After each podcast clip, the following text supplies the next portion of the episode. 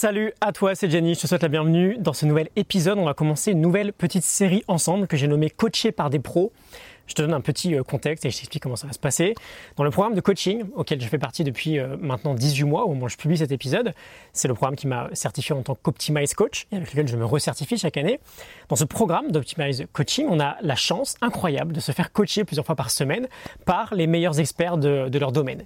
Et la plupart des auteurs que j'adore et dont je partage le travail sur cette chaîne, au travers de résumés de livres ou d'autres contenus, sont là pour nous coacher en direct. Et donc ce que j'ai décidé euh, de faire, c'est de créer une série d'épisodes et dans chaque épisode, je vais te partager les pépites qui ressortent de ces coachings groupés, où on est plusieurs à poser euh, des questions. Parfois, j'ai la chance d'intervenir, parfois, je bénéficie euh, des questions des autres. Et donc, on va se faire des récaps, en fait. Alors, évidemment, on a déjà une trentaine de sessions. Euh, je ne vais pas toutes les publier sur YouTube ou sur le podcast.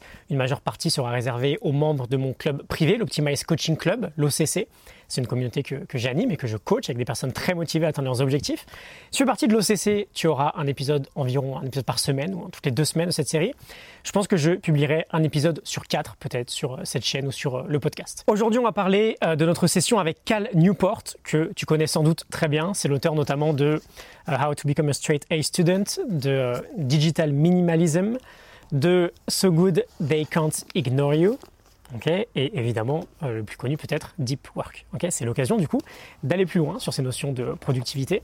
Dans les prochains épisodes, on aura des sessions avec euh, notamment, je donne quelques noms, euh, Mark Divine, Tal Ben-Shahar, Phil Stutz, Tom Morris, Alan Stein Jr., Susan Pierce Thompson, Tom Sterner, Lainey Basham, William Irvin, Patrick McKeon, Alan Cohen, Gabriel Otingin, Sonia Lubomirski, Eric Meisel, Ben Bergeron, Nireyal aussi. On vient de faire un épisode avec lui sur le livre Indistractable. Bref, Ok, longue intro pour t'expliquer l'idée générale du projet. Aujourd'hui, on parle de la session avec Cal Newport. Le premier point qu'on a abordé concerne le fait que, ok, on sait tous aujourd'hui, ou du moins on a tous conscience à quel point le, deep work, le travail profond a de la valeur, à quel point il nous permet d'avancer dans notre travail avec beaucoup d'intensité. On a conscience aussi que la concentration est un levier majeur de productivité, puisque si on est sans arrêt distrait, à l'évidence, on n'avance pas. Cela dit, c'est très difficile à notre époque, encore plus à notre époque, de passer de la théorie à la pratique sur ce sujet-là et euh, bah, pour de vrai s'engager dans des périodes quotidiennes de deep work sans aucune distraction. Et Cal Newport nous explique premièrement que cette difficulté est tout à fait normale, pour la raison très simple que bah, c'est très difficile de pratiquer le deep work. Ça demande beaucoup d'entraînement, on ne claque pas des doigts et on devient juste comme ça un expert du, du travail profond, du travail intense, sans aucune distraction. C'est un domaine de compétences qui est extrêmement difficile à maîtriser. Et il insiste sur le fait que le deep work, c'est pas juste une question de réduire la distraction de gérer cette distraction permanente qui nous entoure, ce qui en soi, petite parenthèse, est déjà très difficile. Ce n'est pas juste ça, on parle en fait, avec le deep work, d'une transformation globale de notre société du travail, on a un potentiel énorme, mais qui demande de revoir la façon dont, en tant que groupe, en tant qu'humain, on travaille ensemble. Par exemple, c'est très intéressant, euh, ça méritera de creuser un peu plus une prochaine fois, il nous dit que de juste réduire euh, l'email, c'est pas une méthode efficace, car on a un système de travail aujourd'hui orienté, centré autour de l'email.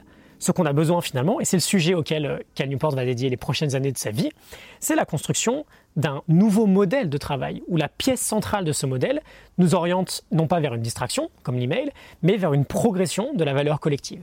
Et non pas un modèle comme on a actuellement, où euh, bah, l'email en tant que pièce centrale bride complètement notre productivité. Et il partage cette métaphore, je trouve vraiment très passionnante, très inspirante. Il nous dit qu'au début de la voiture, on a besoin de chevaux. Et si on voulait plus de voitures, il fallait plus de chevaux. Ensuite, on a créé cette euh, autonomie pour construire la voiture. Aujourd'hui, le potentiel de la voiture est peut-être débloqué en tant que modèle qu'on a actuellement. On n'a plus besoin de cheval, par exemple, pour driver une voiture.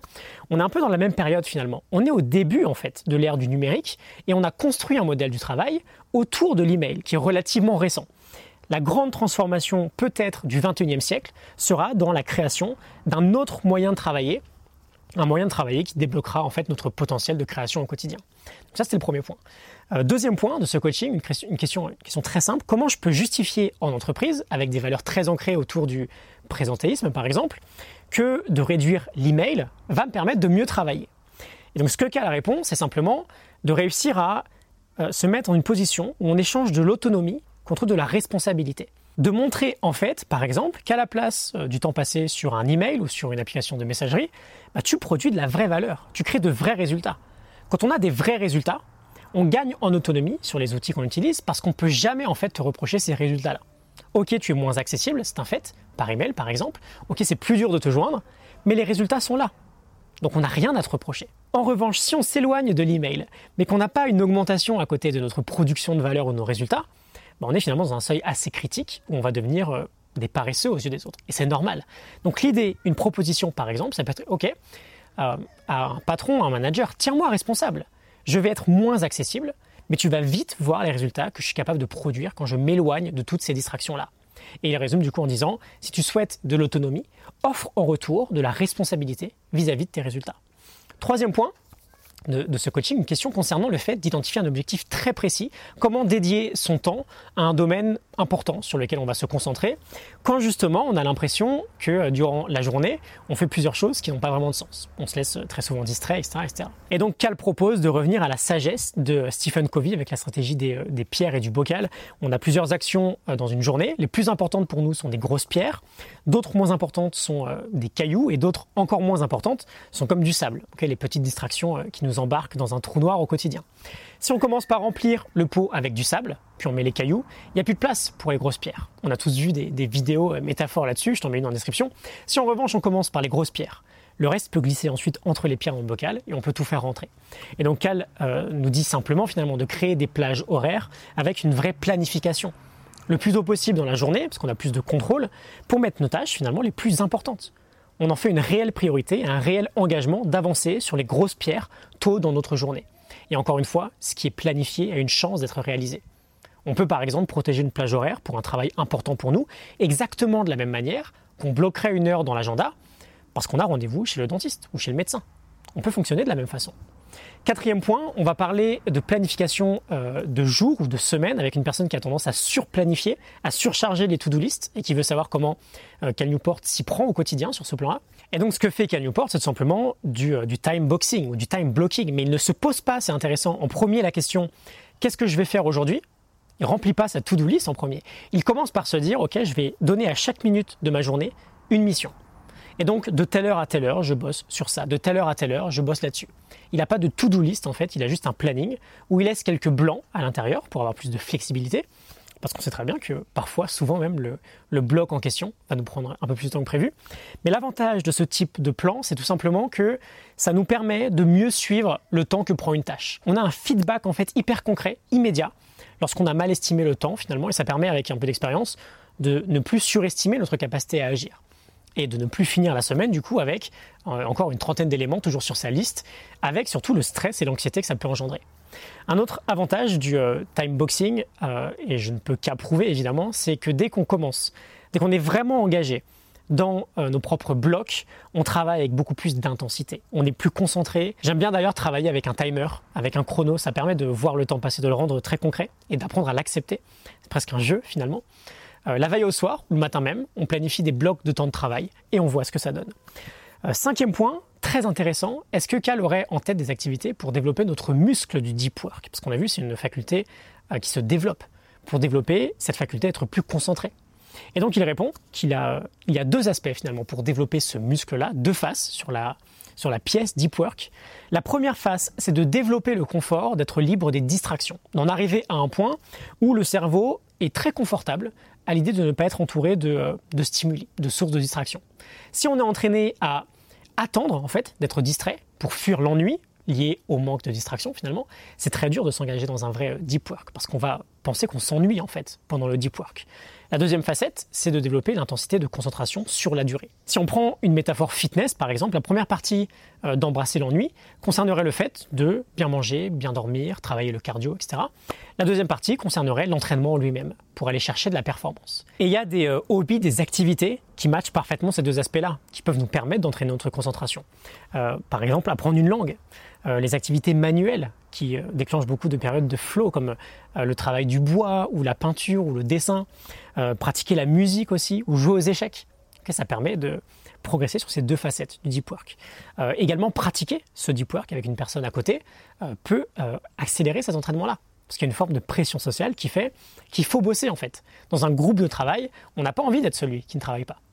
Sixième point, la question très intéressante du minimalisme digital en famille. Comment encourager par exemple des membres de sa famille dans cette philosophie du minimalisme digital, où chacun peut être bien plus présent, bien moins dispersé par, par exemple, n'importe quel écran?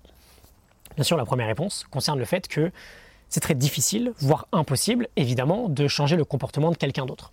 La seule chose que l'on puisse faire, et c'est notre rôle, c'est de mener par l'exemple, de montrer l'exemple et de laisser les autres s'inspirer du fait que, bah tiens, par exemple, toi tu es beaucoup plus présent, c'est très agréable. Je vais peut-être m'inspirer de, de cette idée-là. Une autre réponse intéressante peut être de créer une forme de jeu où on va laisser son smartphone dans un foyer. Par exemple, on va le laisser dans le placard, dans l'entrée de la maison. Et on ne l'utilise que dans ce foyer on n'utilise que dans l'entrée du coup. Si on veut passer un appel, si on veut checker quelque chose sur le portable, on va dans l'entrée pour le faire. Euh, concernant l'addiction des jeunes au digital, encore une fois, c'est un sujet exceptionnellement complexe. Euh, à nous de montrer l'exemple. À nous de montrer l'exemple pour les jeunes. À nous d'être conscients des dangers directs sur leur santé. Cal Newport nous dit par exemple que ça fait tout juste 7-8 ans que ça devient un vrai sujet d'étude. On a en général une décennie, voire deux, pour voir de vraies mesures émerger dans nos sociétés. Mais c'est évidemment un sujet où on veut faire attention à ne pas se laisser avoir par l'argument de bah, tout le monde fait comme ça, donc c'est pas très grave. je te rappelle Krishnamurti, c'est pas une mesure de bonne santé que d'être bien ajusté à une société malade. Si tout le monde fait mal, tout le monde euh, le fait, c'est pas une raison pour faire la même chose. Et enfin, septième point, désolé pour le soleil juste à côté, je vois que ça cache un peu l'écran. Septième point, euh, le dernier, comment être régulier dans sa pratique du deep work. Et là encore, il y a deux facettes. Une première est peut-être de ritualiser ses propres périodes de travail. Il cite d'ailleurs Mason Curry et son livre Daily Rituals. J'ai une morning note sur ce livre. Euh, chaque grand professionnel finalement a des petits rituels de création autour du travail qui servent de signaux en fait pour signaler au cerveau qu'on va entrer dans une phase de travail profond. Ça peut être, euh, par exemple, de très vite ranger son bureau avant de se mettre à bosser. Ça peut être une petite période de méditation juste avant de s'y mettre. Ça peut être de se faire un thé, euh, de déclencher une certaine ambiance lumineuse, d'allumer une petite lampe, euh, d'aller dans un endroit très précis chez soi, de créer un petit rituel. Et deuxième point, très important, prendre soin de sa récupération, de son oscillation. Très intense dans le deep work et très intense dans la récupération. Donc très intense très, dans l'intensité, dans, l'amplitude de l'oscillation. le deep work est très très demandeur en énergie. Et donc on a besoin de renouveler cette énergie. Et euh, Cal Newport est un fan du euh, shutdown complete, extinction totale, tous les jours à la même heure. Il a un rituel d'extinction de son travail. Il ferme toutes les boucles ouvertes dans son cerveau pour pouvoir transitionner euh, bah, vers un mode repos finalement, le mode repos le plus intense possible, vers un mode connexion avec sa famille, sans digital, sans distraction, pour pouvoir également bénéficier de la meilleure nuit de sommeil possible. Voilà, je vais m'arrêter là pour ce premier épisode de euh, Coacher par les pros. J'en ai littéralement une trentaine, voire plus à te partager. J'en publierai un de temps en temps euh, par ici. Pour ceux qui veulent aller plus loin, n'hésitez pas à prendre des renseignements sur euh, mon club de coaching. c'est un abonnement mensuel. Je mets le lien en description. Je te mets d'autres liens vers d'autres épisodes liés à Cal. Si tu veux aller plus loin, je te retrouve très vite pour la suite. Dis-moi en commentaire si tu as un point en particulier qui t'a parlé, qui t'a inspiré, qui t'a aidé. On est au tout début de, de l'ère deep work dans le digital. Ça fait à peine une décennie qu'on parle de ces notions-là. Euh, toujours intéressant d'aller un peu plus loin du coup et de, et de voir ce que ça va donner par la suite. Je te souhaite une excellente journée. À très bientôt. Salut.